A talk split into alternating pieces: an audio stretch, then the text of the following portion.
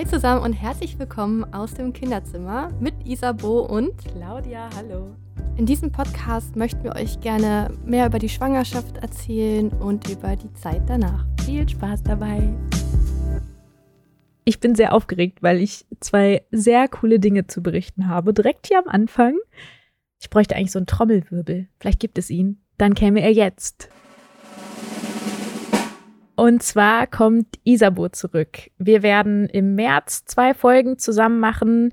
Dann wird es nochmal eine kurze Pause geben für Isabo. Das heißt, im April wird es dann nochmal eine kurze Pause geben. Aber ich glaube, das werden wir alle verkraften. Und im Mai machen wir dann weiter. Das freut mich natürlich riesig. Das haben ja einige immer mal wieder nachgefragt. Und die Pause war lang. Ich denke, es gibt jede Menge zu erzählen. Und wir werden uns wahrscheinlich wieder ordentlich verquatschen. Und dann habe ich noch eine zweite sehr coole Sache. Und zwar geht es um diese Folge. Ich habe tatsächlich mit Hilfe von einer Zuhörerin, Pia, ganz lieben Dank nochmal an sie, einen Papa ausfindig gemacht, der zusammen mit seinem Ehemann ein Kind adoptiert hat. Und ja, mit dem werde ich gleich sprechen und wir werden einfach das ganze Thema Adoption besprechen, was das heißt, in einer gleichgeschlechtlichen Ehe zu leben und so weiter und so fort. Und bevor ich damit aber anfange, würde ich super gerne den Kooperationspartner dieser Folge vorstellen. Hashtag Werbung. Das ist nämlich die Telekom. Es ist ja so, dass egal, ob das Kind adoptiert ist oder ob man ein Pflegekind hat oder sein eigenes Kind, dass man oft Ängste hat, die man vorher gar nicht hatte und sich in vielen Dingen auch mal unsicher fühlt. Und die Telekom bietet ein Produkt für die Babyzeit an, um den Eltern ein wenig mehr Sicherheitsgefühl zu geben. Das ist nämlich das Nibo Baby Sensor Armband. Das ist ein Armband, das man dem Baby anzieht und wenn es schläft, misst Nibo die Vitalwerte des Babys in Echtzeit. Vitalwerte heißen in diesem Fall, es wird die Atmung durch die Messung der Herzfrequenz gemessen und eben auch die Sauerstoffsättigung, also wie viel Sauerstoff im Blut ist. Und auch bei der Frage, was zieht man dem Baby eigentlich am besten nachts an, damit es weder friert noch zu heiß ist, da kann eben auch Nibo Abhilfe schaffen. Es misst nämlich auch zusätzlich noch die Temperatur, sodass man informiert wird, wenn es dem Baby zu warm oder zu kalt wird. Was man auch noch damit machen kann, ist die Schlafdauer des Babys zu tracken. Damit kann man also sehen, wie lange das Baby auch schon am Stück schläft, wie oft es nachts wach wird. Und ich habe das zum Beispiel damals alles händisch gemacht und immer eingetragen, weil ich einfach schauen wollte, so ist das alles in Ordnung, ist das alles in einem gesunden Rahmen. Weil wenn man morgens aufsteht, hat man manchmal das Gefühl, das Kind wäre 10.000 Mal wach gewesen und dann stellt sich vielleicht raus, okay, so schlimm war es jetzt irgendwie gar nicht. Also man kann hier nicht von einer Schlafstörung sprechen. Und das übernimmt dann einfach die App, da muss man das nicht selber händisch machen. Ja, und um das dann auch alles sehen zu können, gibt es eine App, auf der diese Daten in Echtzeit den Eltern angezeigt werden. Und diese App benachrichtigt dann natürlich auch bei Unregelmäßigkeiten und zeigt auch an, wenn das Baby wach ist. Das sind natürlich alles Dinge, die einem ein bisschen Entlastung geben können, wenn man die einfach so ein bisschen im Blick hat mit diesem Armband. Was natürlich an dieser Stelle natürlich ganz wichtig ist zu sagen, das ist ein technisches Hilfsmittel, Nibo, das zusätzliche Sicherheit geben soll und natürlich auch bei Auffälligkeiten warnt. Es kann aber natürlich nicht die Aufsichtspflicht der Eltern ersetzen. Also die Sicherheit des Kindes bleibt natürlich trotzdem immer in der Verantwortung der Eltern, das ist ja ganz klar. Was natürlich noch vielen Eltern wichtig ist, ist, dass natürlich, wenn man sowas seinem Kind um, um den Arm macht und das auch relativ viel trägt, dann sollten da natürlich keine Schadstoffe drin sein. Es ist frei vom Kunststoffweichmacher Bisphenol A und es ist auch atmungsaktiv und wasserdicht. Was auch noch wichtig ist zu erwähnen, das Armband arbeitet mit Bluetooth Low Energy. Das hat 56 mal weniger elektromagnetische Strahlung als ein durchschnittliches Mobiltelefon. Nibo kostet einmalig 199,95 Euro. Ihr könnt es erhalten unter www.telekom.de Nebo. Da schreibt man N-E-E-B-O. Ihr findet aber den Link auch nochmal in den Show Notes. Und ganz wichtig, die Nebo-App wird aktuell nur für Apple-Geräte angeboten. So, und ich habe jetzt die Freude, hier mit Kevin zusammenzusitzen. Von, ja, kann man sagen, von dem Kanal. Klingt so, als ob das dein berufliches Ding wäre. Papa Adoption, aber darüber findet man ihn relativ leicht auf Instagram. Und habe die Freude, ja, dass wir einfach ein bisschen darüber sprechen können, wie das Thema Adoption bei euch so gelaufen ist, was das mit euch gemacht habt und so weiter. Und ja, ich fände es total schön, wenn du dich erstmal so kurz vorstellen könntest. Ja, na klar. Ähm, genau, also äh, ich bin bei Instagram unter dem Kanal oder Profil Papadoption zu finden und ansonsten mein Name ist Kevin und ich bin 32 Jahre alt noch, komme aus Hamburg, aus dem wunderschönen Hamburg und habe einen Ehemann, einen Hund und eine Tochter. Genau, das bin soweit ich. Genau, und ihr seid ja dann doch etwas noch Besonderes. Da hoffen wir natürlich, dass sich das ändern wird, weil ihr eine, ja, man spricht ja von Regenbogenfamilie seid, also zwei Papas und eine kleine Tochter. Und die ist ja auf ganz besonderem Wege zu euch gekommen. Und was mich jetzt als erstes interessieren würde, wäre, wie kam es überhaupt dazu, dass ihr euch überhaupt dafür entschieden habt, hey, wir wollen unbedingt ein Kind haben? Wie war so da der Moment? Kannst mhm. du das ein bisschen beschreiben? Ja, das ist eigentlich ganz spannend, weil insgesamt muss ich tatsächlich sagen, dass ich eher die Art Mensch bin, die dachte, Kinder finde ich eigentlich eher anstrengend. Also wenn ich so morgens äh, in der Bahn saß, auf dem Weg zur Arbeit und da war eine junge Familie und das Kind äh, hat sich dann erstmal um die Stangen geschwungen äh, und rumgeblökt, dann war bei mir erstmal so eine äh, Sperre innerlich. Ähm, und auch bei meiner Verwandtschaft muss ich sagen, ich liebe meine Nichten über alles und auch meinen Cousin liebe ich über alles. Aber nach zwei, drei Stunden hat man sich doch auch gefreut, die Tür wieder hinter sich zuzumachen und nach Hause zu fahren. Also von daher eigentlich so dieser Kinderwunsch, der kam erst, als ich meine kleine Nichte auf dem Arm hielt und äh, auf sie runtergeguckt habe und dann auch irgendwo das erste Foto gesehen habe und gesehen habe, ach Mensch, das, das steht dir ja ganz gut. Also das sieht ganz gut aus. Und oh. ähm, auch ganz viele natürlich gesagt haben, hey, du wärst ein ganz, ganz toller Papa. Und man muss ja dazu sagen, dass es rein rechtlich lange nicht möglich war. Deswegen war das immer so was, was im Hinterkopf war. Ähm, aber es war rechtlich ja gar nicht möglich. Ähm, dann habe ich Christian kennengelernt. Ähm, übermorgen vor fünf Jahren hatten, sind wir zusammengekommen. Äh, und uns war beiden klar, das passt wie Arsch auf Eimer und wir zwei sind dafür bestimmt auch irgendwann mal eine Familie zu gründen. Und das war so voll klar, als Adoption möglich war, dass wir da Bock drauf haben, ja, dass, dass wir gemeinsam eine Familie gründen wollen. Weißt du noch, wie es da so zu dem Gespräch kam? Ich finde das immer total spannend, wie man quasi so damit anfängt. So, oder fühlt man das so vor? Oder gibt es dann so das Gespräch, wo man sagt, so, jetzt? Also, wie hat man sich das vorzustellen? Also, wir haben uns ja übers Internet kennengelernt, übers Online-Dating. Ähm, und das war wirklich tatsächlich, ich, ich weiß nicht, ob du schon mal online gedatet hast, aber es ist fast mittlerweile mhm. wie so ein Fragenkatalog ab dem Moment, wo man jetzt wirklich ernsthaft nach einem Partner sucht. Ne? sucht. So mit 20 ist es alles ein bisschen jünger und unbedarfter, aber mit 30 ist es dann wirklich so, dass man dann wirklich so äh, fragt, so, äh, wie sieht es bei dir aus? Kinder, heiraten, insgesamt Ernsthaftigkeit von Beziehungen und ähm, wie viel Einkommen hast du? Genau, genau. Und äh, wer kümmert sich um das Kind und wer bleibt, äh, wer, wer geht arbeiten? Ähm, so von daher, ja. wir hatten so den ersten Schriftwechsel und ich glaube, ah, wir hatten ähm, zum Valentinstag vor fünf Jahren hatten wir unser erstes Telefonat und das ging acht Stunden lang insgesamt. Und da wow. war das dann auch wirklich Thema. Da haben wir dann wirklich telefonisch auch drüber gesprochen. Können wir uns das vorstellen? Warum nicht? Und warum ja? Und äh, haben das so ein bisschen gemeinsam beleuchtet, das Thema tatsächlich, ja. Ach, direkt am Anfang quasi schon, weil es so noch so ganz frisch war? Ja, also man will ja nicht die Katze im Sack kaufen. also, ja, ich meine, voll, voll, ähm, voll okay. Es soll jetzt auch gar nicht wertend sein, sondern ich finde es einfach total cool irgendwie, dass mhm. man da ja auch schon so früh schon so eine Basis hat und das spürt, dass man da auch solche Themen schon ansprechen kann. Also das ist ja nicht normal. Also es wünscht man natürlich, dass man sowas sofort klären kann, damit man das einfach direkt vom Tisch hat. Und ich muss tatsächlich sagen, im ja. Freundeskreis gibt es mindestens zwei Fälle, ähm, die ich benennen könnte, wo die Beziehung irgendwann dann daran scheiterte nach zwei, drei Jahren, ja. Ne? weil man sich dann erst darüber ja. unterhalten hat. Und äh, da bin ich doch sehr dankbar, dass, dass wir da nicht lange um den heißen Brei herumgeredet haben.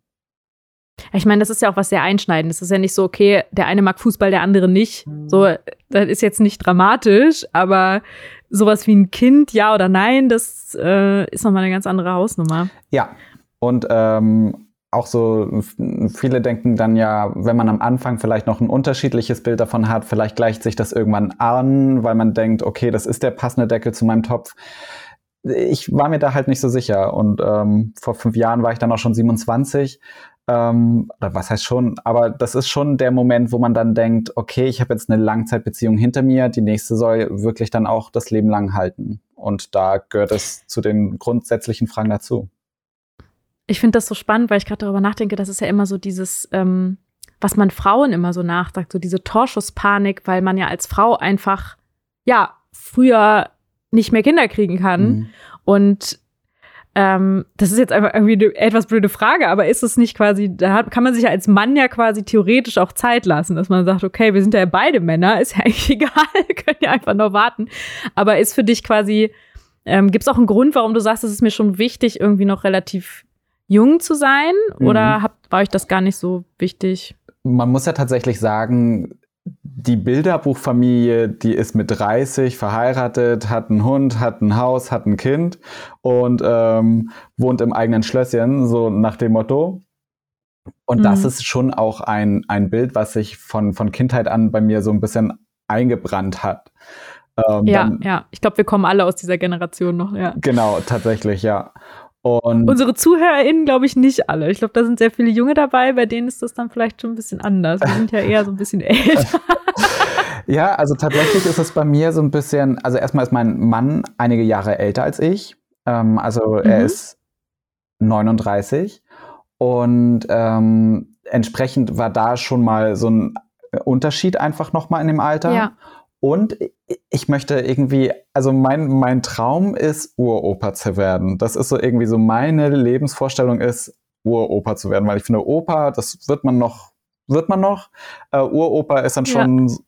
so, so, eine, so eine Leistung, oder Leistung nicht, aber irgendwie so ein Bild, was ich ganz, ganz toll finde, dass ich irgendwann mal meinen Urenkel irgendwie in den Arm halte. Und ja, okay. ähm, ich mhm. möchte irgendwie mit meinem Kind auch viel Sport machen, viel rumtoben. Ich möchte mit meinem Enkel auch noch rumtoben können.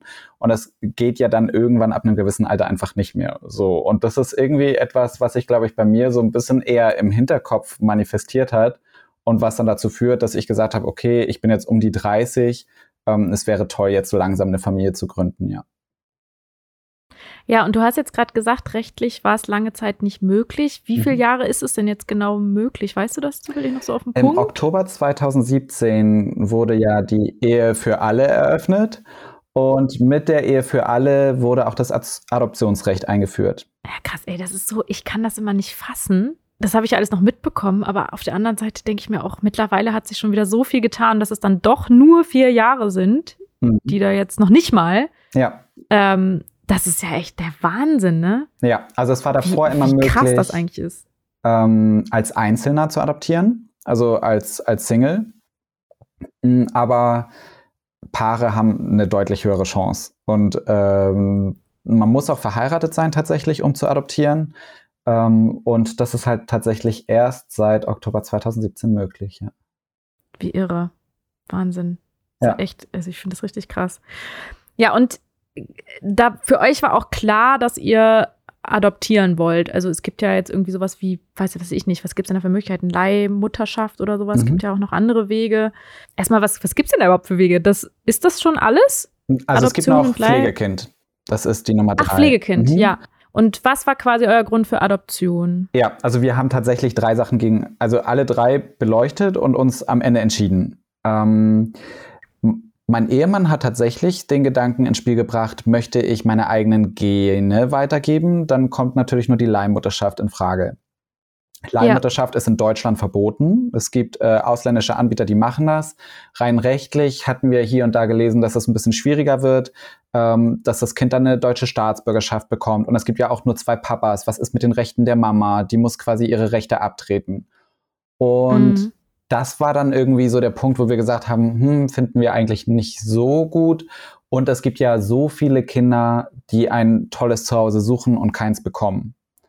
Und dann ja. war einfach die Frage, was machen wir denn mit Pflegekind oder Adoption? Und bei Pflegekind sind die Kinder gerne ein bisschen älter. Und da haben wir gesagt, die haben halt schon ganz stark ein Päckchen zu tragen. Und mhm. die gleichgeschlechtliche Ehe oder gleichgeschlechtliche Eltern ist in der Gesellschaft äh, wie du eben erst gemerkt hast, seit vier Jahren überhaupt erst erlaubt. Und da waren wir dann so, ist es irgendwie das, wo wir glauben, da hat das Kind eine gute Kindheit, wenn es eh schon Päckchen zu tragen hat, dann noch gleichgeschlechtliche Eltern. ähm, funktioniert das, wenn es dann älter wird, das Kind. Und ja, bei Adoption ja. in Hamburg ist es so, dass man eher einen Säugling bekommt. Und da haben wir gesagt, okay, für einen Säugling, das kann man komplett begleiten. Ähm, da sind die Päckchen kleiner, die das äh, Baby zu tragen hat. Äh, das ist für das Kind hoffentlich das größte Glück dann bei uns zu sein. Und deswegen haben wir uns am Ende für Adoption entschieden. Wir hätten aber, wenn das nicht geklappt hätte, hätten wir auch ein Kind zur Pflege genommen und wir hätten auch überlegt, ob wir die Leihmutterschaft machen. Es ist nur einfach so, dass die Adoption mhm. äh, geklappt hat am Ende. Was waren denn noch so für eure Anforderungen, würde ich jetzt mal sagen? Also es gibt ja Möglichkeiten, auch aus dem Ausland zu adoptieren, mhm. Deutsch. Ähm, ja, ja, du hast jetzt gerade schon ein bisschen durchsickern lassen, so Säugling war euch dann auch wichtig, dass es einfach früh mit euch begleitet wird, was ich auch einen schönen Gedanken finde. Da bin ich, habe ich noch gar nicht drüber nachgedacht. Das ist natürlich total sinnvoll.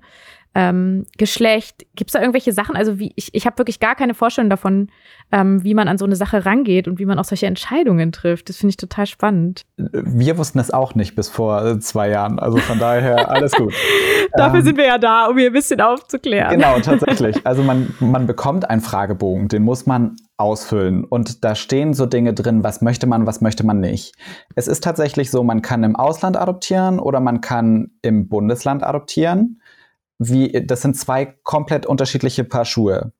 Und wir hatten uns angemeldet mhm. für eine Informationsveranstaltung und da wussten wir gar nicht, dass es zweierlei Paar Schuhe sind und saßen dann da und dann hieß es, okay, wenn Sie im Ausland adoptieren wollen, dann sind Sie hier falsch. Und ähm, wir dachten dann, okay, wir hören uns das trotzdem an und am Ende standen wir dann da und dachten, okay, damit haben wir uns jetzt quasi die Infoveranstaltung für eine Inlandsadoption angehört und haben die dann auch zuerst gemacht.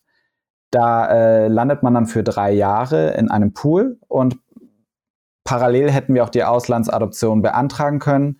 Aber, aber es ging bei uns dann halt am Ende doch relativ zügig. So, deswegen war das dann für uns einfach gar nicht mehr notwendig. Und in diesem Fragebogen gibt man auch alles an, was man möchte und was man nicht möchte. Also möchte ich ein Säugling, möchte ich ein älteres Kind? Das war uns total egal tatsächlich. Also wir haben dann nicht angekreuzt, wir wollen Säugling, sondern ähm, wir haben zwar Säugling präferiert, aber es ist uns egal, weil Hauptsache ein Kind bekommt ein Zuhause. Das ist für uns das Wichtigste gewesen. Wir konnten auch sagen, kommt das Kind aus dem Ausland oder, oder hat es äh, Migrationshintergrund? Ähm, auch da haben wir gesagt, das ist uns total egal. Auch bei Krankheiten haben wir gesagt, das finden wir auch nicht so wichtig. Ähm, wir haben ausgeschlossen, wenn die Mama Alkoholikerin ist. Das kann man mhm. zum Beispiel ausschließen. Und ähm, das waren so die Kriterien, wo wir sagen konnten, das wollen wir oder was, das wollen wir nicht. Wir durften, hätten auch ein Geschlecht aussuchen können. Und ähm, in den Gesprächen haben wir aber auch immer wieder gesagt, wenn, wenn ich als Frau schwanger wäre, dann kann ich mir auch nicht aussuchen, kommt mein Kind gesund zur Welt ähm, und was hat das Kind für ein Geschlecht und ähm, ist es fit und so weiter. Und da haben wir gesagt, wenn es eine Mama auf dem natürlichen Weg sich nicht aussuchen kann, warum sollten wir dann für uns das Recht herausnehmen und da jetzt irgendwie einen Wunschzettel erstellen? Das fand ich irgendwie so ein bisschen makaber, muss ich tatsächlich sagen, dass es diese Möglichkeit mhm. gäbe. Und deswegen haben wir da sehr, sehr, sehr offen die Fragen beantwortet und gesagt, okay, Hauptsache, ein Kind findet ein Zuhause. Das ist für uns das Wichtigste. Ja, ich meine, das ist ja super, wenn man die Einstellung hat. Ich kann mir halt auch vorstellen, dass das manchmal ist jetzt ein ganz blöder Vergleich, ähm, aber mit dem Tierheim, dass es ja natürlich auch so eine Art Absicherung ist, dass man eben weiß, okay, ähm, die sind so offen und das ist denen auch wirklich egal und dass, dass man auch nicht Gefahr läuft, dass das Kind dann relativ schnell dann wieder in Anführungszeichen so abgeschoben wird, wenn man sagt, ich meine, es geht natürlich nicht so leicht. Denk mal, wenn man einmal adoptiert hat, dann kann man ja nicht einfach sagen, so hier nehmen Sie Ihr Kind zurück. Mhm. Ähm, aber es ist ja trotzdem irgendwie ja auch eine Art von Absicherung, dass man sich wirklich ganz klar darüber wird in dem Moment, was das heißt. Ne? Ja. Ähm, aber du hast natürlich absolut recht. Das ist, wenn man ähm, ein Kind selber bekommt, kann man sich das auch nicht aussuchen. Da läuft man auch Gefahr, dass man das Kind nicht gut behandelt, wenn es ähm, nicht ja die, die, Gesund die, die Gesundheit hat, wie es es haben sollte oder so. Ja, ich muss tatsächlich dazu sagen, wir haben lange, lange mit uns selber gehadert, bis wir diese Entscheidung für uns getroffen haben, dass wir adoptieren wollen. Also wir haben von dieser Infoveranstaltung aus ungefähr zehn Monate gewartet, bis wir dann wirklich gesagt haben, hey, okay, wir sind uns des Umfangs bewusst, was das für uns bedeutet, wenn wir diesen Schritt jetzt gehen. Und wie du schon sagst, es gibt diesen Weg nicht zurück, beziehungsweise es gibt ihn. Also wir hätten bis zum ersten Lebensjahr die Möglichkeit zu sagen, wir sind damit heillos überfordert, wir schaffen das nicht. Ähm, aber wir wollten uns vorher einfach schon dessen bewusst sein, was, was wir da an Verantwortung auch übernehmen für, für so ein kleines Bündel, so, ne? Und ähm, das hat echt lange gebraucht. Also zehn Monate, ich weiß gar nicht, ob das so lange ist, aber da wussten wir dann erst für uns, okay, das ist der Weg, den wir gehen wollen, mit allen Konsequenzen, die das für uns hat. Und habt ihr dann auch einfach viele Gespräche geführt oder habt ihr da auch viel euch selbst alleine mit auseinandergesetzt? Ja, wir haben uns ganz viel mit uns allein auseinandergesetzt. Wir kannten zu diesem Zeitpunkt auch keine Adoptiveltern. Ähm, innerhalb unseres Freundes- und Familienkreises, alle haben uns eigentlich positiv zugesprochen. Ähm, es gab so ein paar kritische Stimmen von, von unseren Eltern tatsächlich, die gesagt haben, wisst ihr eigentlich, was ihr euch da ans Bein bindet? Und man sagt so, hey, danke Mama, ja, ich weiß das. Vielen Dank fürs Kompliment. So, äh, aber äh, an und für sich so, wir haben natürlich geguckt, dass es im Familien- und Freundeskreis weibliche Bezugspersonen gibt. Ähm, Im Freundeskreis geguckt, wie ist denn dort momentan so der der Lebenswandel, ähm, stehen da auch jetzt die Familien an. Und das war uns schon irgendwo wichtig, dass das irgendwie so ein bisschen für uns abgesteckt ist, dass wir dem Kind auch äh, ein Maximum an sozialer Sicherheit da bieten können. Oh, das finde ich auch einen super schönen Gedanken. Da habe ich auch witzigerweise in der letzten Folge mit Robin drüber gesprochen, weil unsere Tochter kam ja ungeplant und wir hatten eben das gar nicht, dass in unserem Umfeld irgendwer schon in irgendeiner Art und Weise mit Kindern also sich darüber Gedanken gemacht hat, sondern viele sogar noch Single waren und auch jetzt noch sind. Und das macht echt einen immensen Unterschied, wenn man Leute in seinem Umfeld hat, die einfach schon im gleichen Stadium quasi sind. Also finde ich auf jeden Fall auch einen spannenden Gedanken, dass ihr das mit berücksichtigt habt. Also war mir zum Beispiel vorher gar nicht klar, wie viel Einfluss das hat. Ja, das stimmt. Mhm. Man muss alle neu kennenlernen. und, da, und man lernt sie alle neu kennen, ja. Ja, ja, das schon, aber es ist auch manchmal schön, wenn man so gefestigte Beziehungen hat, die ja. einfach ähm, eben auch nicht über das Kind man sich kennenlernt oder durch die Tatsache, dass man Eltern ist, sondern einfach, man, man mochte sich vorher, man kennt sich und jetzt kommt halt bei beiden Seiten Kind dazu. Nochmal ein bisschen was anderes. Ja, und machen wir uns mal nichts vor. Es ist ja jetzt nicht so, dass man sagt, ich habe ein Kind, aber ich bin immer noch 99 Prozent ich. Also dieses Kind nimmt einfach ja. sehr, sehr viel Raum ein und wird zum Gesprächsthema und ähm, da braucht man einfach auch die richtigen Personen, mit denen man darüber reden kann. Und ähm, deswegen war uns das einfach wichtig. Und meine beste Freundin hat auch ein Kind bekommen. Und man hat jetzt einfach eine Person, mit der man sich super gut austauschen kann und wo man nicht selber oh, das schön, Gefühl ja. hat, ich gehe ihr jetzt auf den Senkel mit, mit meinen Problemen. Ja, sind die auch ungefähr gleich alt, die Kinder dann, oder? Ähm, ja, die sind äh, fast gleich alt, genau. Da liegen oh, drei, vier Monate zwischen. So perfekt. Ja. Also oh, das mit der besten Freundin. Mhm. Also sobald, das ist ein Traum. das stimmt, ja. Also sobald Corona vorbei ist, werden sich die beiden hoffentlich auch häufiger begegnen. Ja, oh, das ist ja wunderschön. Du hast jetzt gerade von so einem Infoabend gesprochen. Ähm, vielleicht gibt es ja auch Leute, die das hier interessiert, so wie, wie, wie findet man sowas? Also ist es mhm. wirklich im Netz, dass man einfach schaut? Ähm, hast du da irgendeinen Tipp, wie man ähm, da drankommt, sich informieren kann? Also für alle Zuhörer aus Hamburg kann man sagen, ähm, es gibt in Hamburg eine Adoptionsvermittlungsstelle, die diese Informationsveranstaltung macht. Die ist in Hamburg losgelöst vom Jugendamt. Und in vielen anderen Bundesländern ist das Jugendamt für Adoptionsvermittlung verantwortlich und da kann man auf das Jugendamt zugehen. Da gibt es die entsprechenden Anlaufstellen. Okay, ja, ist doch super spannend, falls das jemanden interessiert mal einfach nachschauen.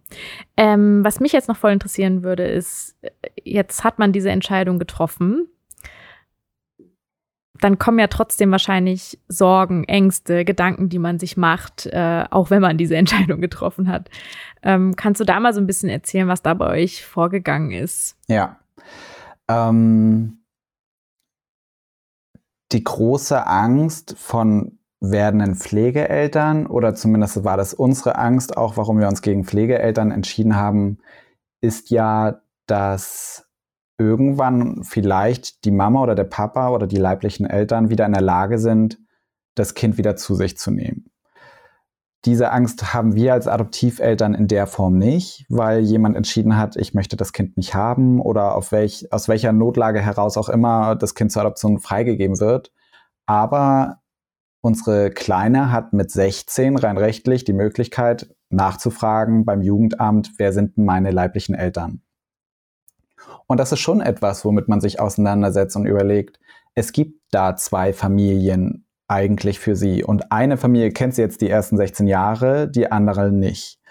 Und ähm, man ist immer im Spagat zwischen, man möchte dem Kind so viel Identität und Wurzeln und Kultur mitgeben wie möglich und ihr auch viel beibringen über ihre Herkunft, wobei man bei uns sagen muss, dass, dass sie eine deutsche Staatsangehörigkeit hat und entsprechend äh, da zumindest kulturell nicht so viel mitgegeben werden muss.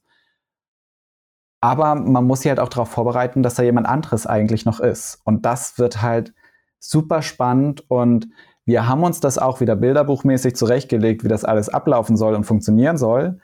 Aber ob das nachher wirklich so funktioniert, das wissen wir nicht. Und ähm, wenn ich mir vorstelle, wie ich in meiner Pubertät war und ähm, wie auch andere in ihrer Pubertät sind und da dann irgendwie ja sowieso diese Konflikte zustande kommen, da hat man ganz, ganz dolle Angst vor den Worten, du bist ja nicht mein Papa oder du bist ja nicht mein Papi. Also das ist so eigentlich die größte Angst, die wir haben, dass dieser Satz irgendwann fällt und wir nicht wissen, wie wir darauf reagieren können. So diese Hilflosigkeit, dass wir nicht wissen, ob wir sie auf unsere Art oder in unserer Art richtig auf diesen Moment vorbereiten, auf ihr Leben vorbereiten.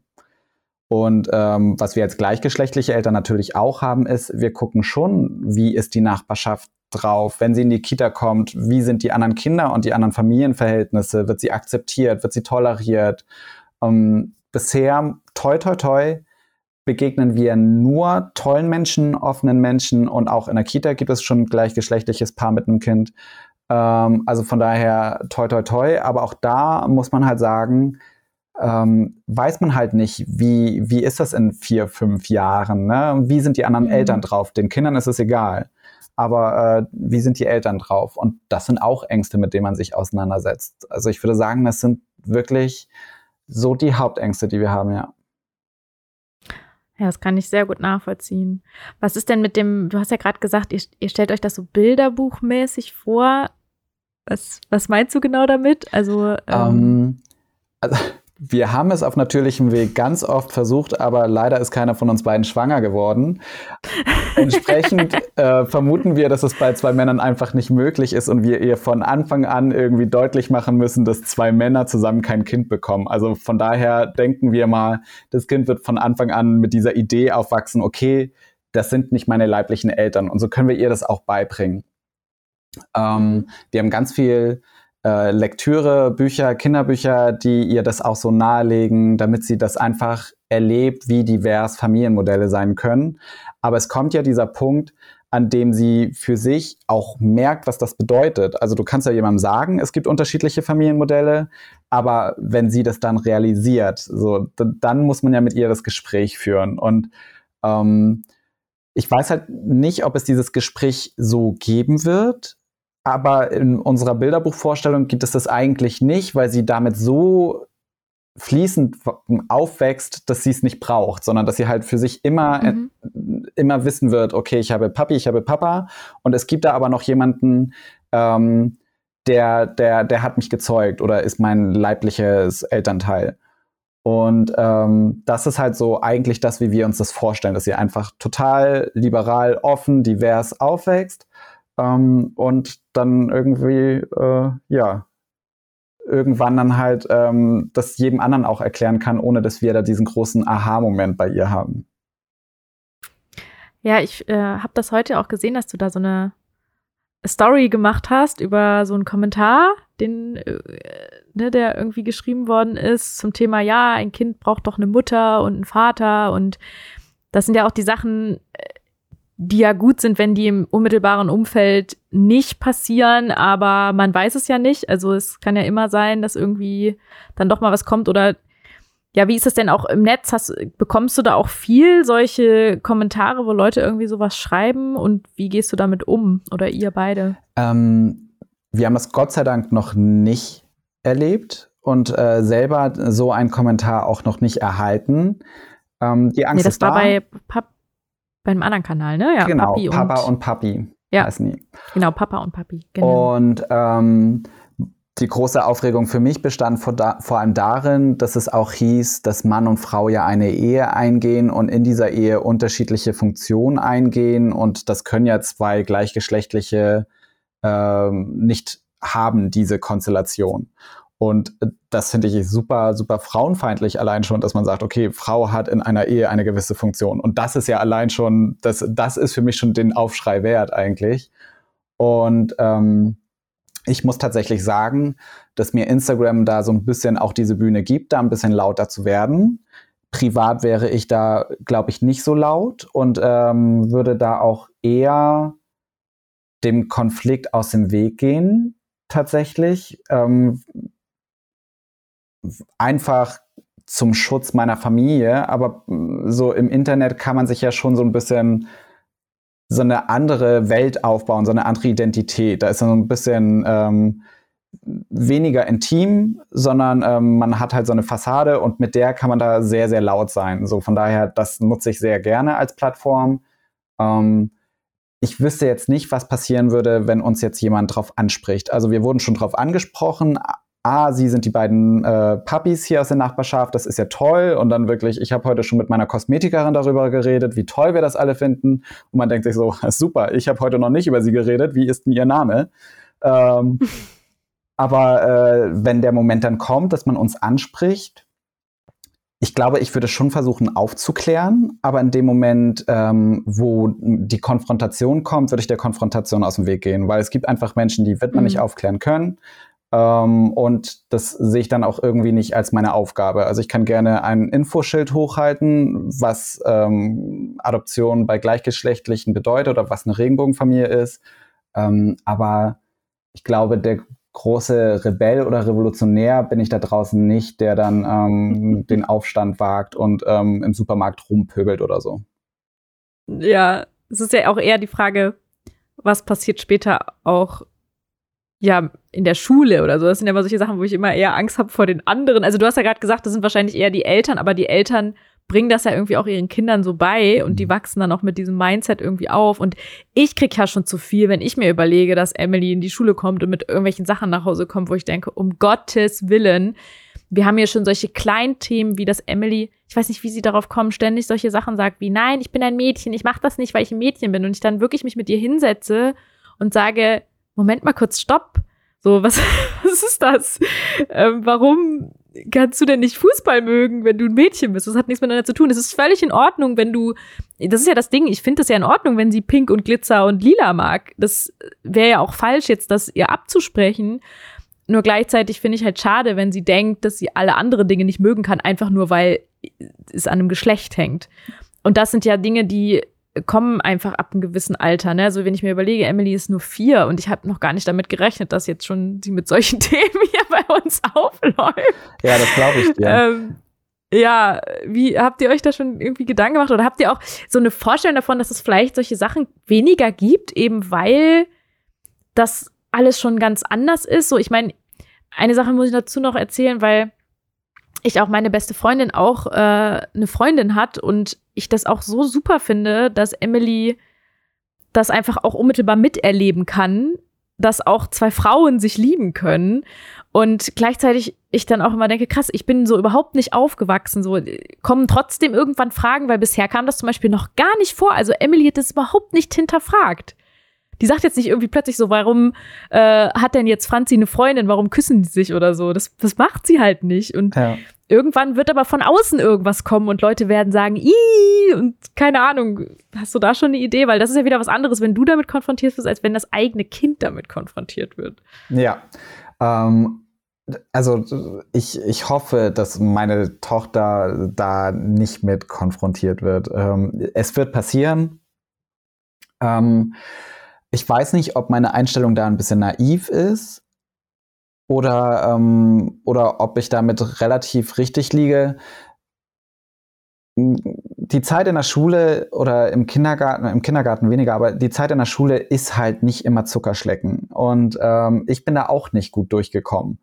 Und ähm, abgesehen davon, dass ich äh, homosexuell war, was äh, erst später ausschlaggebend war, ähm, auch wenn ich eine Brille trage, auch wenn ich eine Zahnspange trage, irgendwas macht dich ja immer einzigartig. Und einzigartig sein wird halt oft nicht gerne gesehen. Und äh, damit bietet man ja schon eine mhm. Angriffsfläche. Und es ist die Aufgabe der Eltern dann zu Hause zu sagen, hey, ähm, Knöpfchen, du bist einzigartig, lass dir nichts einreden. Ähm, es ist auch meine Aufgabe, da die Aufklärungsarbeit mit den anderen Eltern zu machen. Ich muss aber auch tatsächlich sagen, dass mein Ehemann und ich, wir haben uns schon unterhalten, dass ich mich auch sehr stark engagieren möchte in der Schulzeit und in der Kita-Zeit. Ne? Also es gibt ja Elternvertreter und ich möchte da schon ganz schnell auch irgendwie so eine Rolle haben, um dort äh, diese Aufklärungsfunktion dann auch zu übernehmen. Ich äh, merke jetzt auch dank Instagram immer wieder, dass ganz viele andere Regenbogenfamilien auch ganz viel Aufklärungsarbeit machen.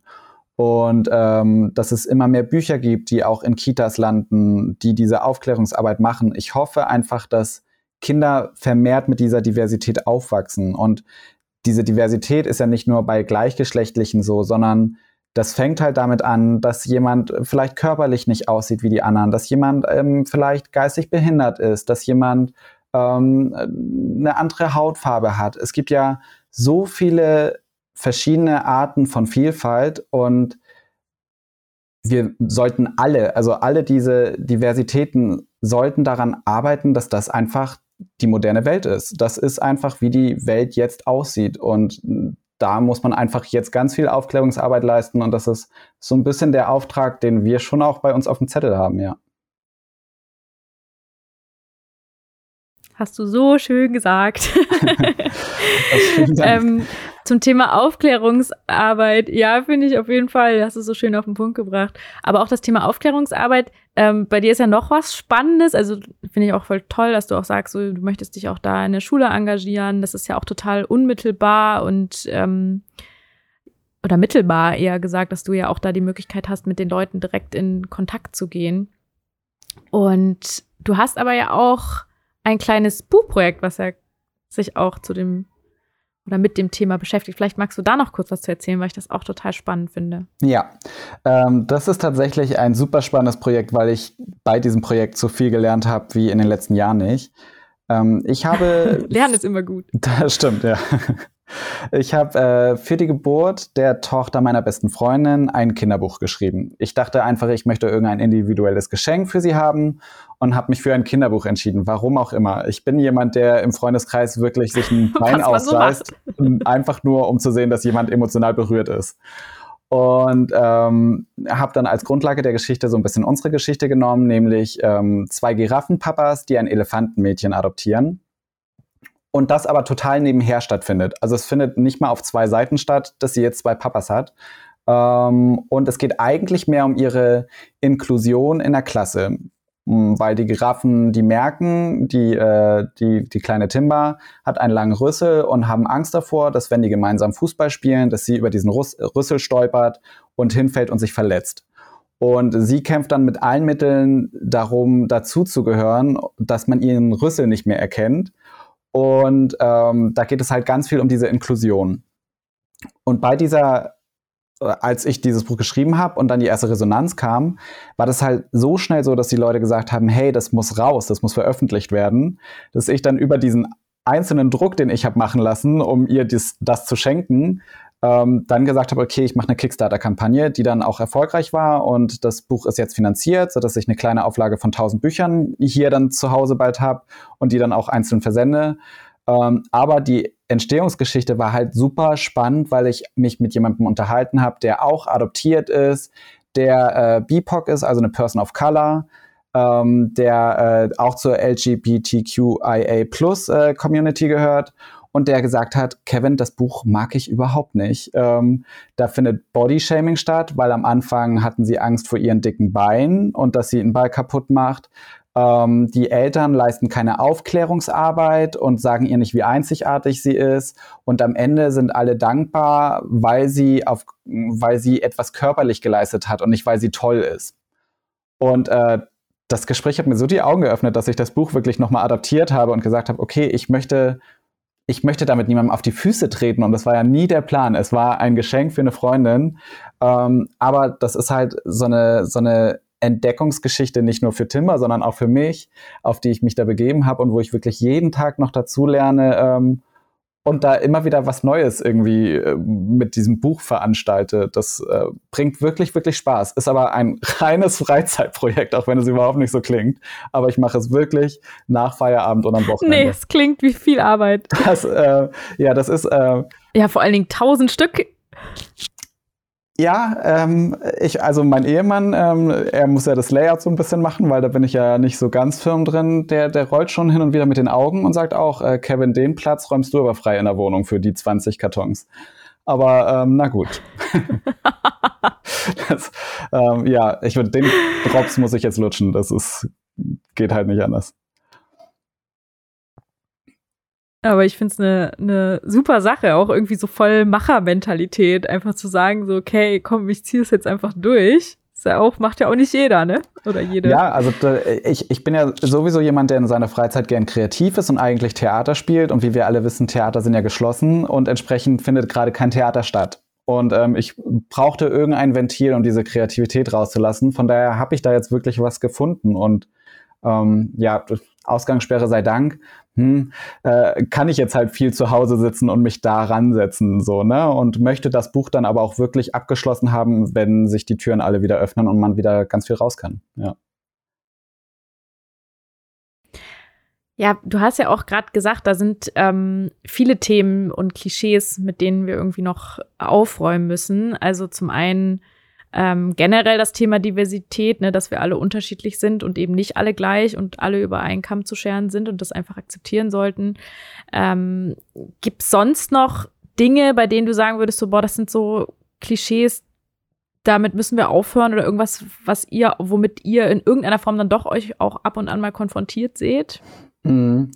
Also, was wir schon noch merken, so ist so eine subtile Diskriminierung oder Nichtbeachtung dessen, dass es gleichgeschlechtliche Eltern gibt in Richtung ähm, Formulare. Wenn man Formulare ausfüllt für die Kita zum Beispiel, dann steht da Mama und Papa. Und ähm, das ist so etwas, ich würde mir schon wünschen, dass da irgendwie steht, so Elternteil 1, Elternteil 2 oder äh, wie auch immer das da stehen soll. Das ist schon etwas, was man immer wieder merkt. Ich merke auch, ähm, jetzt auch viel bei Instagram, mh, hm, dieses Mama-Blogger, Papa-Blogger-Ding.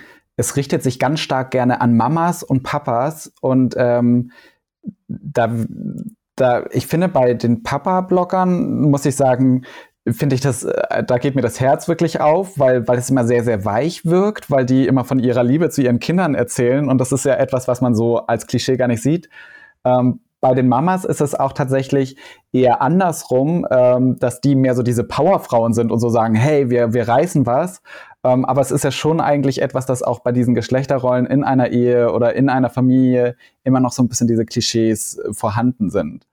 Ähm, zusätzlich muss ich halt sagen, also gerade wenn ich jetzt immer so sage, irgendwie ähm, LGBTQIA oder äh, BIPOC-Personen oder wie auch immer, ähm, das sind ja alles so Diversitäten, für die kann ich gar nicht sprechen und da habe ich überhaupt keinen Einblick und da will ich möglichst viel lernen jetzt gerade, weil ähm, ich einfach merke, dass ich eintauchen möchte in diese Vielfalt äh, an Familienmodellen, auch Alleinerziehende zum Beispiel oder Großfamilien, was es da nicht alles gibt.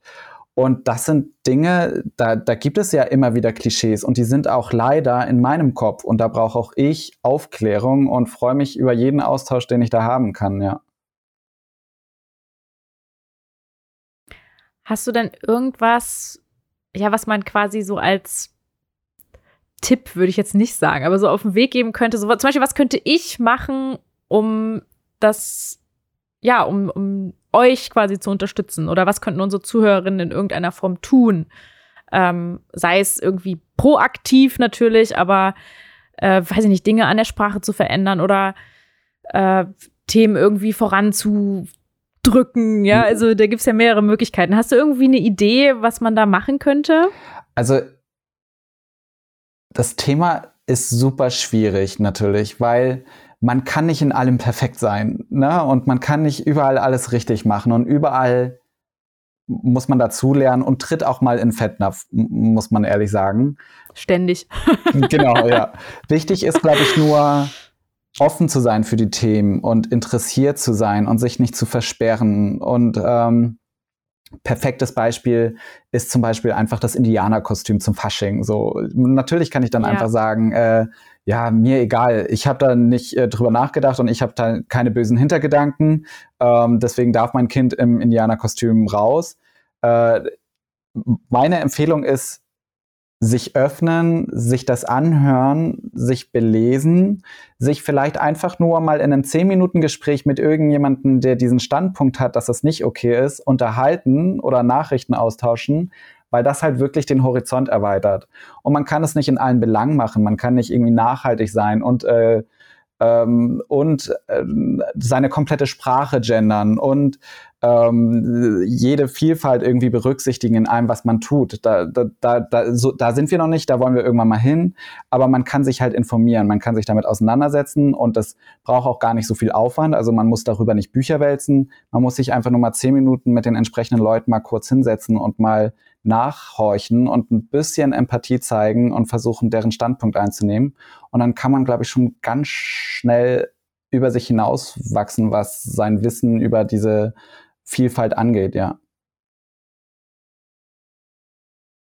Ich glaube auch, ich glaube, dass das, was ja oft so hemmt, ähm, wo man nicht in so eine Kommunikation tritt, ist auch so dieses Gefühl, ähm, dass man sich gegenseitig Vorwürfe macht oder dass man Gefühl hat, oh Gott, ich habe hier was falsch gemacht und sich auch schämt und so und dass man da vielleicht einfach häufiger auch mal über seinen Schatten springt und sagt so, hey, darum geht's jetzt hier gerade nicht. Es geht gerade nicht darum, dass ich hier irgendwas gerade, also ich habe ja offensichtlich irgendwas gemacht, was die Person irgendwie verletzt hat oder was irgendwie blöd war und ähm, ich habe es auch nicht mit Absicht gemacht, aber es hilft jetzt auch nicht, wenn ich jetzt die ganze Zeit darauf beharre und sage, ich habe es nicht mit Absicht gemacht, ähm, weil das ändert dann die Situation nicht, sondern einfach zu überlegen, okay, auch ein Verhalten kann blöd sein, auch mit einer guten Absicht dahinter. Ja. Ähm, und dann einfach, äh, ja, auch über solche Dinge sich auszutauschen, finde ich auch ganz großartig. Ich kann auch das verstehen. Ich habe auch manchmal diesen Impuls, dass ich denke so, oh Mann, oh, kann man jetzt nicht mal eben wenigstens das noch machen?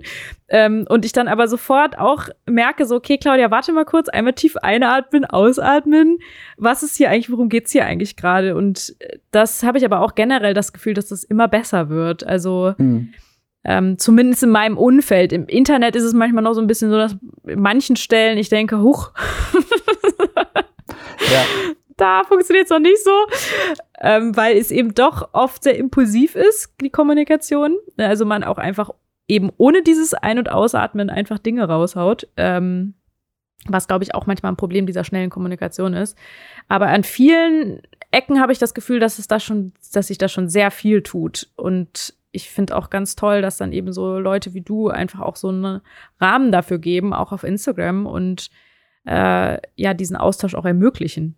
Also und ich muss dazu sagen, Instagram ist dafür die perfekte Plattform. Ich möchte gar keine Werbung machen oder so, ähm, aber es ist ja wirklich so, wenn ich im realen Leben mit meinen eigenen Vorurteilen konfrontiert bin, dann ist es so, dass ich eher nicht dazu neige, diese Person darauf anzusprechen, weil mir das unangenehm ist und weil ich ja im, im, im Kopf unterscheide. So ist es zumindest bei mir.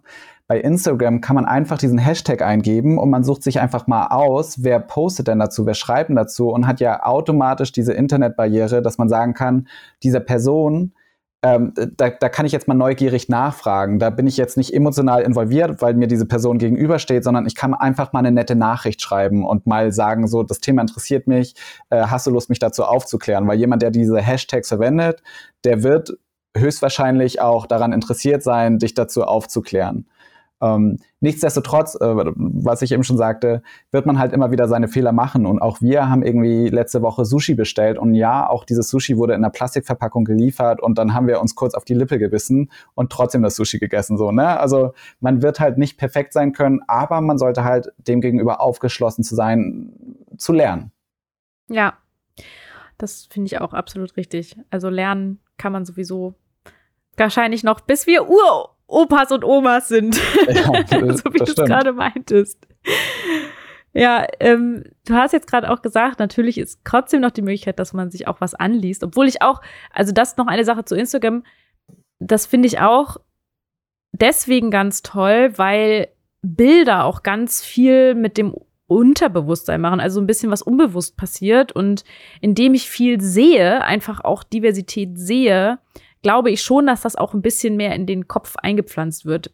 Was natürlich manchmal dann doch wieder das Problem ist, dass man in so einer Bubble unterwegs ist und vielleicht genau die Leute, die es sehen sollten, dann vielleicht gar nicht sehen, weil sie sowieso schon aufgeschlossen sind und deswegen überhaupt diese Leute abonniert haben. Aber irgendwo fängt man ja an und äh, indem man Sachen liked und irgendwie Sachen eine Reichweite bekommen, erreicht es dann manchmal ja auch dann Leute, die vorher sich vielleicht noch nicht so viel mit dem Thema beschäftigt haben und noch nicht so aufgeschlossen sind und sehen das einfach, sehen diese Bilder, sehen auch irgendwie die Wärme und Liebe, die da drin steckt. Also genauso wie bei dir auch auf dem Kanal, was ja was super Schönes ist und was ganz viel, glaube ich, überträgt.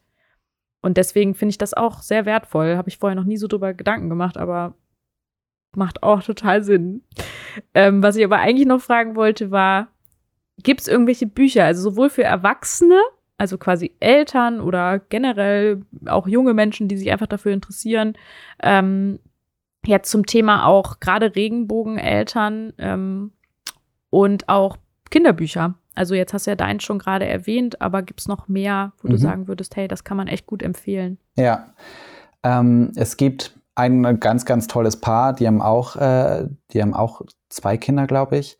Äh, Papapi, die ähm, haben sowohl ein Buch für Erwachsene, das heißt Papa, Papi und ich. Eine ganz kurze Korrektur aus dem Schnitt. Das Buch heißt Papa, Papi, Kind. Und die haben auch ein, ein Buch für, für Kinder oder die ähm, Anna heißt sie, hat ein Buch geschrieben, das heißt Max findet einen Freund und äh, hat da als Grundlage auch die beiden genommen quasi. Und es geht die ganze Zeit nur um Max, der einen Freund findet, aber er hat halt auch zwei Papas. Und das sind mir auch ehrlicherweise die liebsten Bücher, die wirklich da so am Rand mit umgehen. Dann gibt es noch äh, zwei Papas mhm. für Tango. Es ist eine Geschichte, eine echte Geschichte vom New Yorker Zoo, wo äh, ein gleichgeschlechtliches Pinguinpaar ein, ein Pinguin adoptiert hat.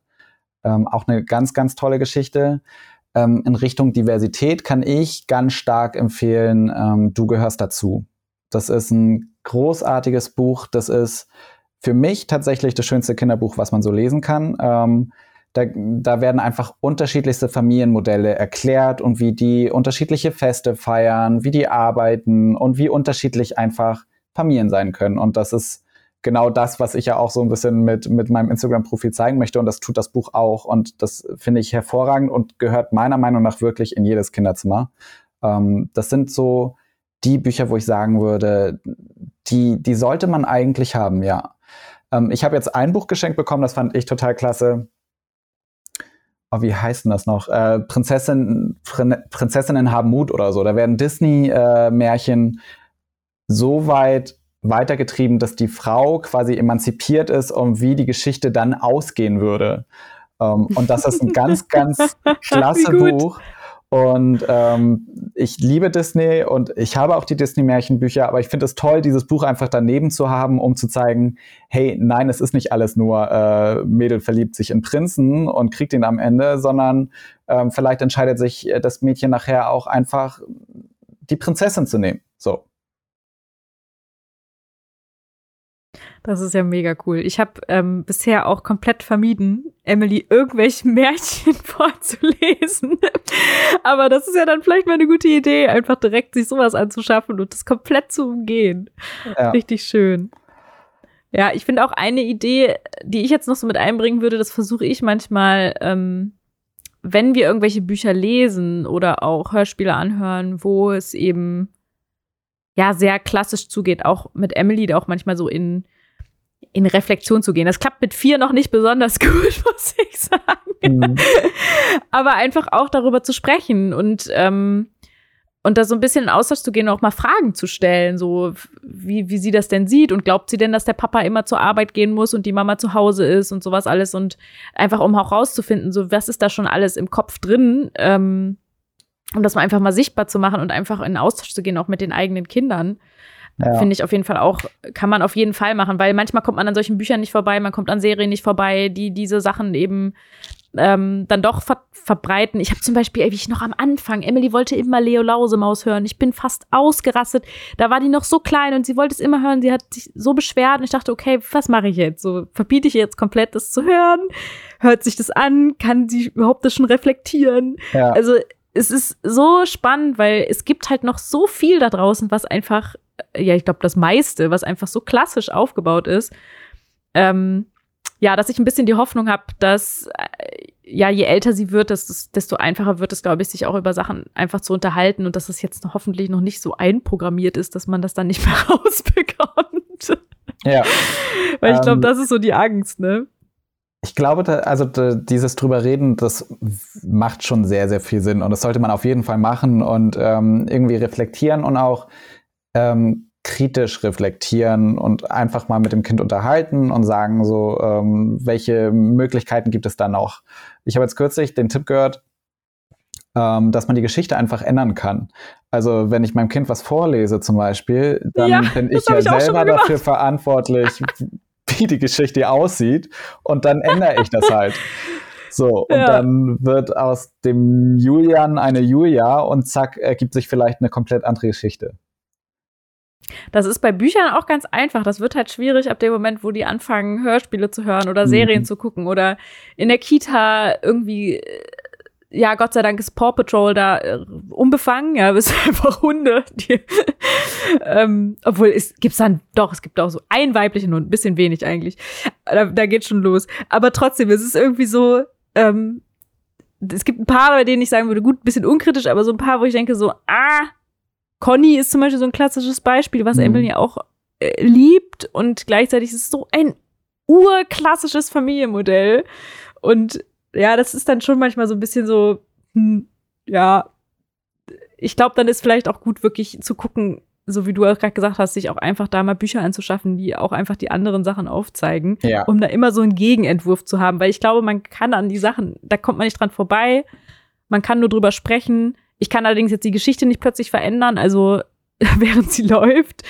Ähm, ja, aber in Austausch gehen und halt Alternativen anbieten. Ne? Ja, also auch da muss man sagen, äh, gibt es ganz, ganz tolle Accounts bei Instagram, die ähm, sich mit diverser ähm, Literatur auseinandersetzen und zum Beispiel im Rahmen von von ähm, Regenbogenfamilien macht der Marcel Karl das ganz, ganz doll ähm, auf Instagram.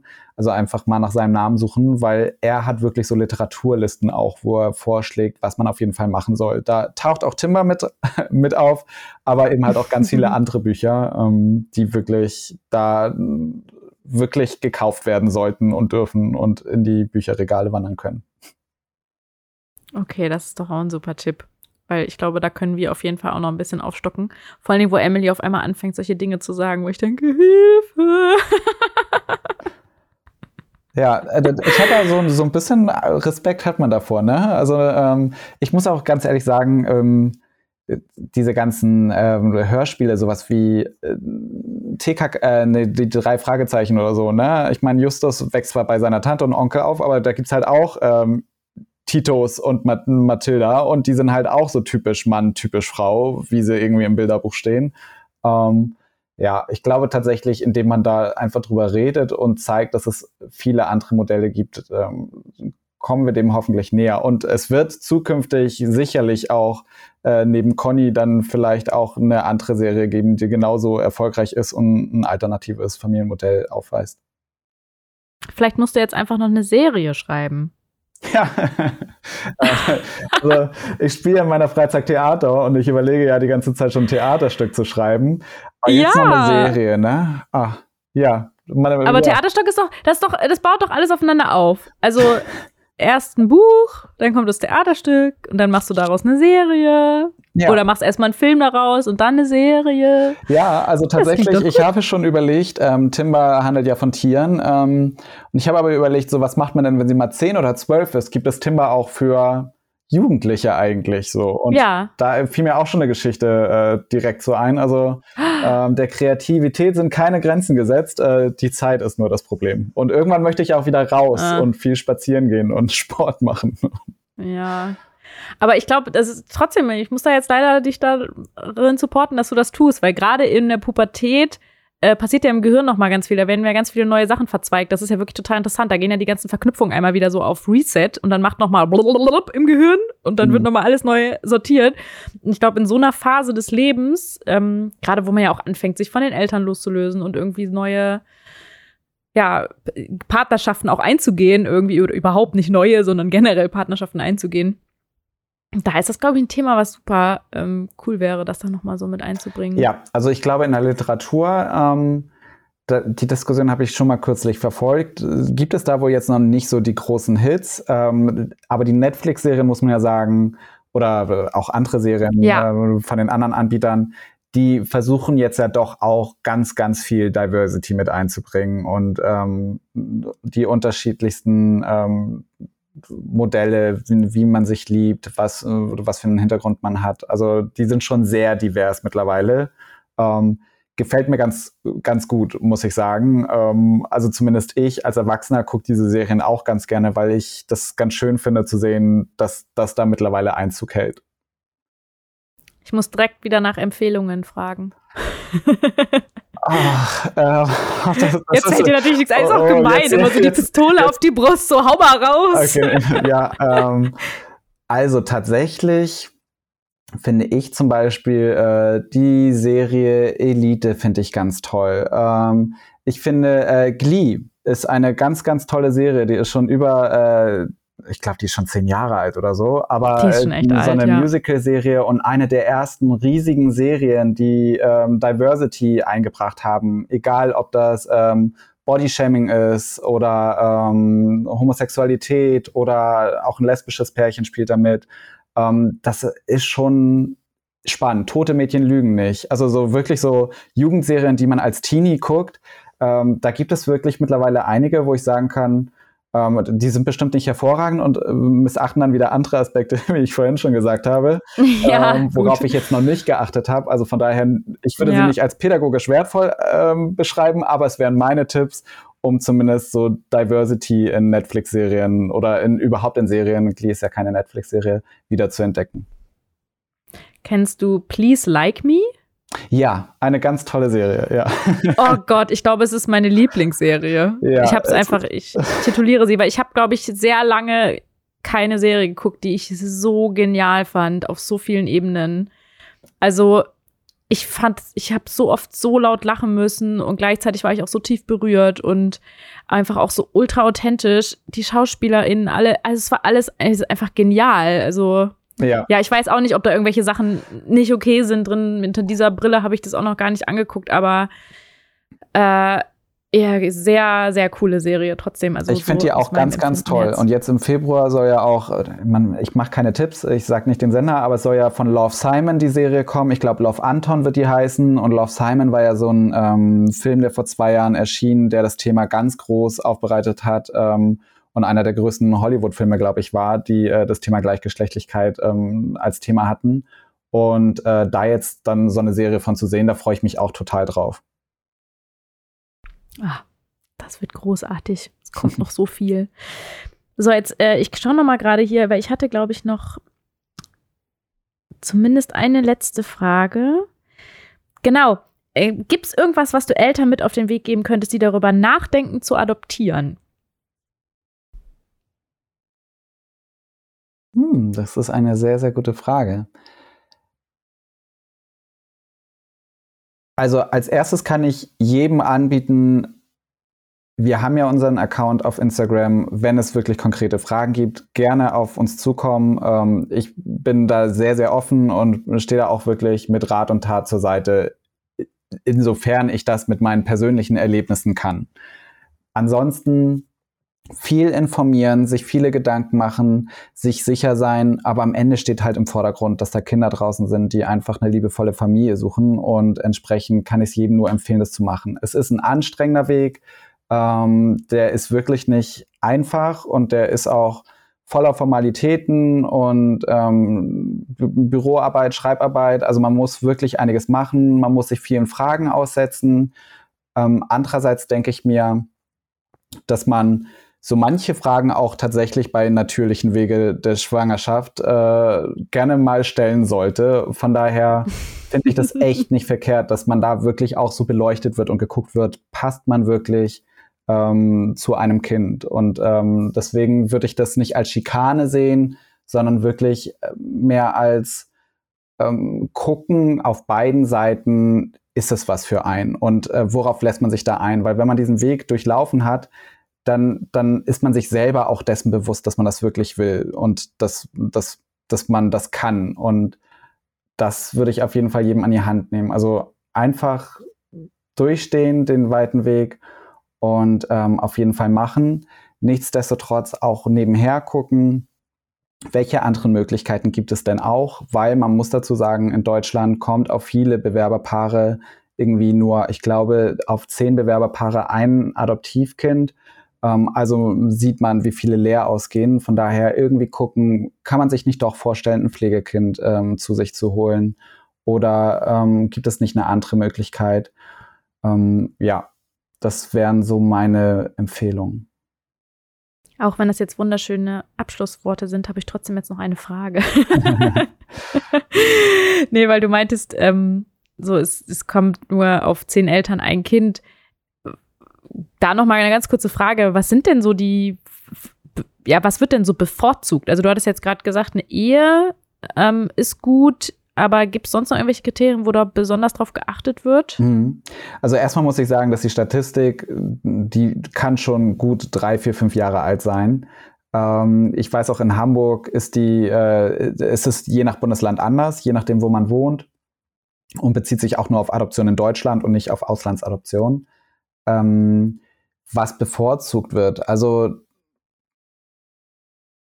tatsächlich zumindest in Hamburg, das wurde uns gesagt und das glaube ich auch, wird geguckt, dass die Eltern zum Kind passen. Und das ist denen besonders wichtig. Man landet nicht auf einer Warteliste Nummer 27 und das 27. Kind bekommt man dann, sondern man landet in einem Pool und je nach den ähm, sozialen Faktoren und andere Faktoren und auch Persönlichkeit wird dann äh, das Elternpaar ausgewählt. Ähm, typisches Beispiel, was uns damals gesagt wurde, ein Baby brasilianischer Eltern, wo man weiß, die haben Feuer im Blut und viel Temperament.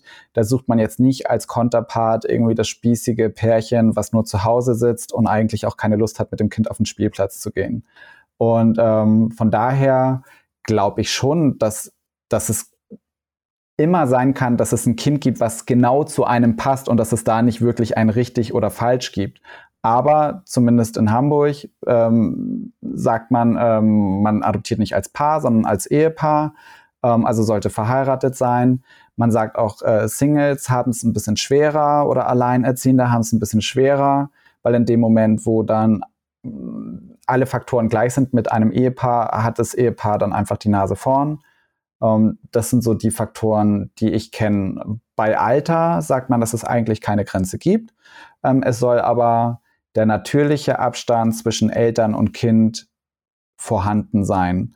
Das ist jetzt eine sehr, sehr grobe Aussage, weil man ja immer wieder jetzt liest, dass jemand auch mit 60 noch äh, Papa oder Mama werden kann. Ähm, aber man, man sagt so, es soll natürlicher Abstand da sein. Und wir haben auch gesagt bekommen mit ähm, 38 zum Zeitpunkt der Bewerbung und meinen 31 Jahren damals, waren wir noch mit unter den jüngeren Paaren. So, also die sind schon eher so im Bereich 40 Jahre.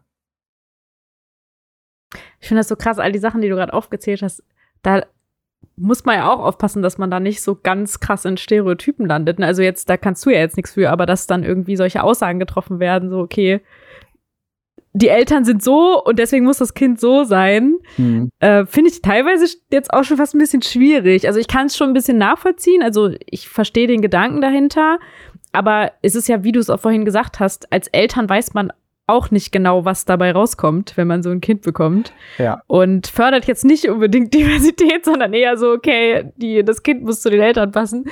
Äh, sehr, sehr spannend, vor allem auch auf welcher Grundlage die, die diese Sachen auswählen gucken die euch an und sagen, ja, warte mal, Persönlichkeitscheck, Big Five, Personality, äh, mhm. das sind die fünf, das wäre wenigstens noch psychologisch fundiert. Das einzige übrigens, was psychologisch fundiert ist im Persönlichkeitsbereich. Ähm, aber das also machen die das dann? Sagen die wirklich so, hey, macht, füllt mal vorher so einen Fragebogen aus und das Kind glauben wir ist so und so und dann gucken wir, ob es zusammen matcht? Ja, also, also, tatsächlich haben wir uns diese Frage auch gestellt ähm, und wir waren auch eine lange Zeit so, dass wir gesagt haben, im Hintergrund haben die doch bestimmt irgendwie so ein Punktesystem und teilen dir dann Punkte zu. Ähm, wir haben dann aber mit jedem Gespräch immer mehr gemerkt, nein, das ist nicht so. Also es werden wirklich eher Berichte angefertigt und zwar so allumfassende Berichte über dich als Person, euch als Familie, den Haushalt und äh, wie die Wohnung eingerichtet ist. Und es wird dann nicht nach genau nach diesen ähm, psychologischen Aspekten und so ist man ein gutes Elternteil ähm, geschaut. Ähm, ich muss auch noch mal als Nachtrag zu eben sagen, ähm, nur weil man jetzt nicht in dem Raster war, welches ich genannt habe, sollte man trotzdem zu diesem Infogespräch gehen und sich da mal informieren, weil all das, was ich gesagt habe, ist das, was mir so begegnet ist während unserem Adoptionsprozess. Das heißt nicht, dass sich nicht auch dort die Welt ein bisschen dreht und warum soll nicht auch jemand, der alleinerziehend ist, ein Kind adoptieren ähm, und auch die gleichen Rechte haben. Deswegen einfach zum Infogespräch gehen und sich da mal informieren. Ähm, und nicht darauf hören, was ich jetzt hier äh, beim Podcast gesagt habe und sich deswegen dagegen entscheiden zu adoptieren oder so. Ja, es ist gut, dass du es nochmal nachträgst. Man weiß ja nie. Ich, ich finde es ich find's trotzdem total spannend. Das haben wir ja vorher noch gar nicht drin, diesen Auswahlprozess. Äh, da muss ich noch mal ein bisschen drüber nachdenken. Ich finde es wirklich spannend, weil ich irgendwie auf der einen Seite voll verstehen kann, dass es ja zum Schutz des Kindes ist. Also es ist ja im Interesse des Kindes gedacht. Das ist ja nicht mhm. irgendwie gedacht, so, hey, äh, wir wollen jetzt irgendwie hier Eltern diskriminieren oder so, sondern es ist wirklich bin ich mir ziemlich sicher, von der Sicht aus des Kindes gesehen, dass man denkt, hey, wir wollen einfach, dass das in das bestmögliche Umfeld reinkommt. Und solange es ja eine Auswahl gibt, kann man ja auch eine Auswahl treffen.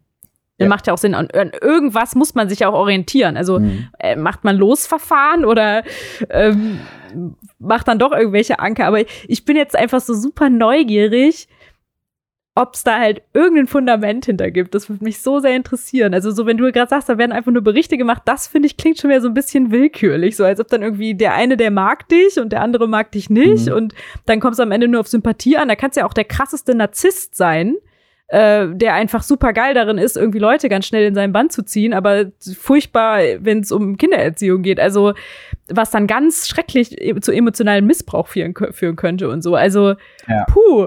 Ja, ja. Also ähm, wird es wahrscheinlich auch das eine oder andere schwarze Schaf geben. Ähm, also ich weiß auf jeden Fall, was eine Rolle spielt, ist der Wunsch der abgebenden Eltern es ist tatsächlich so, man versucht immer noch den Kontakt aufzunehmen zu den abgebenden Eltern und zu gucken, was ist denn der Wunsch von denen. Ähm, also wenn die jetzt irgendwie sagen, ähm, ich möchte, dass es einfach ein wohlbehaltene wo, oder in, ein, in eine gute Familie reinkommt, dann, dann ist es fein, aber ähm, die können schon auch sowas sagen wie, äh, ich hätte gerne gleichgeschlechtliche Eltern für das Kind. So, dann, dann ist es schon irgendwie ein Ausschlagkriterium, wo sie dann gucken, okay, haben wir nicht jemanden im Pool, der den Kriterien entspricht. Das finde ich eigentlich sehr, sehr schön, auch für die abgebenden ja, ja. Eltern, weil man muss ja immer so überlegen, dass die ja auch in einer ganz starken Notsituation sind. Ähm, ansonsten ist das eine gute Frage tatsächlich. Und ich glaube, viele ähm, dazu gehören wir halt leider nicht. Äh, viele, die das Glück nicht haben, adoptieren zu können, die werden dem Ganzen wahrscheinlich auch so eine gewisse Willkür vorwerfen. Ähm, und ein Stück weit kann ich das, glaube ich, auch verstehen, dass man irgendwie dann auch Frust empfindet, wenn man irgendwie nicht ausgesucht wird und sich dann ganz schnell fragt, warum ist das denn so? Und dann wäre es natürlich, wie du sagst, schöner zu wissen, okay, du hattest bei dem Scoring einfach einen Punkt zu wenig und der andere hat einen Punkt mehr. Tut uns leid. Ähm, aber so einfach ist es nicht. Was ich sagen kann, ist auch in der Zeit, in der wir jetzt äh, die Kleine zur ähm, Adoptionspflege, so nennt sich äh, die Anfangszeit nach der Adoption oder, oder nachdem man das Kind nach Hause äh, geholt hat, ähm, wir kriegen noch ganz viele Besuche. Also sowohl das Jugendamt als auch äh, die Adoptionsvermittlung stehen wirklich regelmäßig bei uns vor der Tür, kommen immer wieder zum Hausbesuch vorbei und gucken sich an, geht es ihr gut, wie verhält sie sich? Ähm, und wie verhalten wir uns mit dem Kind, wie gehen wir mit der Kleinen um und da würde ich schon sagen, das machen die toll. Also alle beide Institutionen, ähm, da, da, man merkt schon, äh, die achten drauf, ob die Kleine zum Beispiel lacht, wenn sie kommt, oder ob sie die ganze Zeit nur schreit und so. Also da ist schon viel noch im Nachgang an Betreuung vorhanden. Von daher hoffe ich doch, dass die die richtige Wahl treffen. Und ich kann ja nur jetzt für uns sprechen und in unserem Fall haben sie die richtige Wahl getroffen. So. Ausrufezeichen. ja. Ja, ich meine, es gibt ja auch die andere Seite, ist ja auch immer so ein Abwägen, weil wenn sie natürlich so ein Scoring-System machen, das macht sie ja genauso angreifbar, weil dann wieder die Frage ist, wo, woher kommt denn jetzt das wiederum? Also es ist, es ist einfach schwierig, ein schwieriges Thema. Ähm, Beziehungsarbeit im Vorhinein irgendwie vorauszusagen, ist schon crazy. Ne? Also auch, äh, wann ist jemand, die fängt ja schon bei der Frage an, wann bin ich denn ein gutes Elternpaar und wann nicht und was, also das kann man ja so schon gar nicht so leicht beantworten. Das sind ja so moralische Fragen. Wow. Muss ich nochmal in die Sterne gucken und drüber nachdenken. ja, das stimmt, ja. Ja, Mensch, Kevin, das war jetzt eine super spannende Stunde, bisschen sogar über eine Stunde für mich. Ich habe richtig viel gelernt und ich nehme auf jeden Fall mit, dass ich Emily da noch mehr ähm, auf den Weg geben möchte, wie Diversität aussieht. Ich glaube, ich werde sofort Bücher besorgen. Ähm, ich werde noch mehr darauf achten, mit ihr Gespräche zu führen. Und bei mir hat es auf jeden Fall schon was erreicht. Und ich hoffe, dass das hier auch genauso bei den ZuhörerInnen irgendwie zutrifft. Und wenn ihr möchtet, dann schaut doch einfach mal bei dem Instagram-Kanal von Kevin vorbei. Der, der war Papa Adoption. Also man schreibt das wie Papa und dann wie bei Adoption hinten Adoption quasi hinten dran. Und lasst ihm doch auch gerne Nachricht da und abonniert ihn. Äh, ist unbezahlte Werbung gerade. Ich glaube, da würdest du dich bestimmt drüber freuen, oder? Natürlich. Also äh, vor allem freue ich mich über jeden Austausch. Also jeder, der eine Nachricht ja. schreibt, bekommt auch eine Nachricht von mir zurück.